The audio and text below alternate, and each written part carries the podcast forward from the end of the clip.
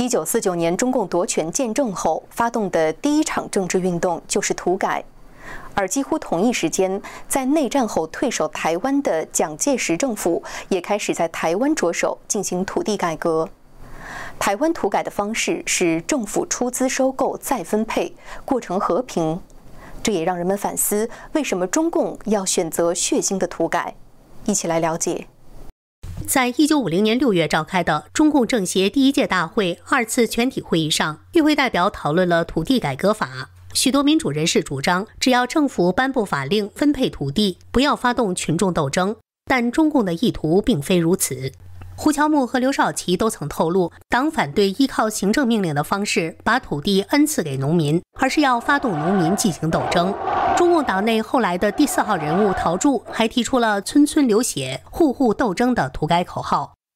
重庆学者、作家谭松从2002年开始调查四川川东地区50年代初土改血腥的真相，走访了12个县市，访问了400多个土改亲历者，包括加害者和受害者。谭松在香港中文大学进行过专题演讲，听过演讲的香港作家蔡咏梅至今对土改工作人员的恐怖手法记忆犹新。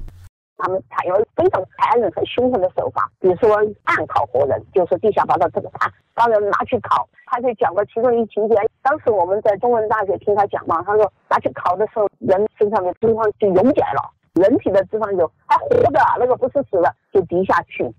这种情况不仅局限在川东地区的土改中，各地的土改队普遍鼓励农民打人，暴力合法化的结果是大量人员死亡。据有关专家保守估计，当年的土改杀死了两百万地主分子。一位美国学者甚至估计，有多达四百五十万人在土改中死亡。那么，原本可以和平解决的土地改革，为什么要选择如此血腥惨烈的方式呢？其实中国古代也有这种把土地从大地主手上拿出来啊，但是呢，他们的目的就是说土地要平均一下。中国不是中国的土地，实际上要整个消灭所谓的地主阶级，就是乡绅。共产党他们搞阶级斗争，要建立一个所谓的无产阶级专政的国家，他们要把整个乡村阶级完全打掉。中国的历史传统啊，是乡村自治，就是说它是由乡绅用传统文化呢来治理乡村。中共的土改运动呢，他把传统社会结构基层的主要基础乡绅都杀了，没有杀呢，关押或者管制起来了。从那时候就开始在基层组织任用以前最游手好闲的痞子。通过土改彻底打碎中国传统的乡绅自治结构，中共首先实现了村村都有党支部的全面控制，其次还掠夺了大量财富。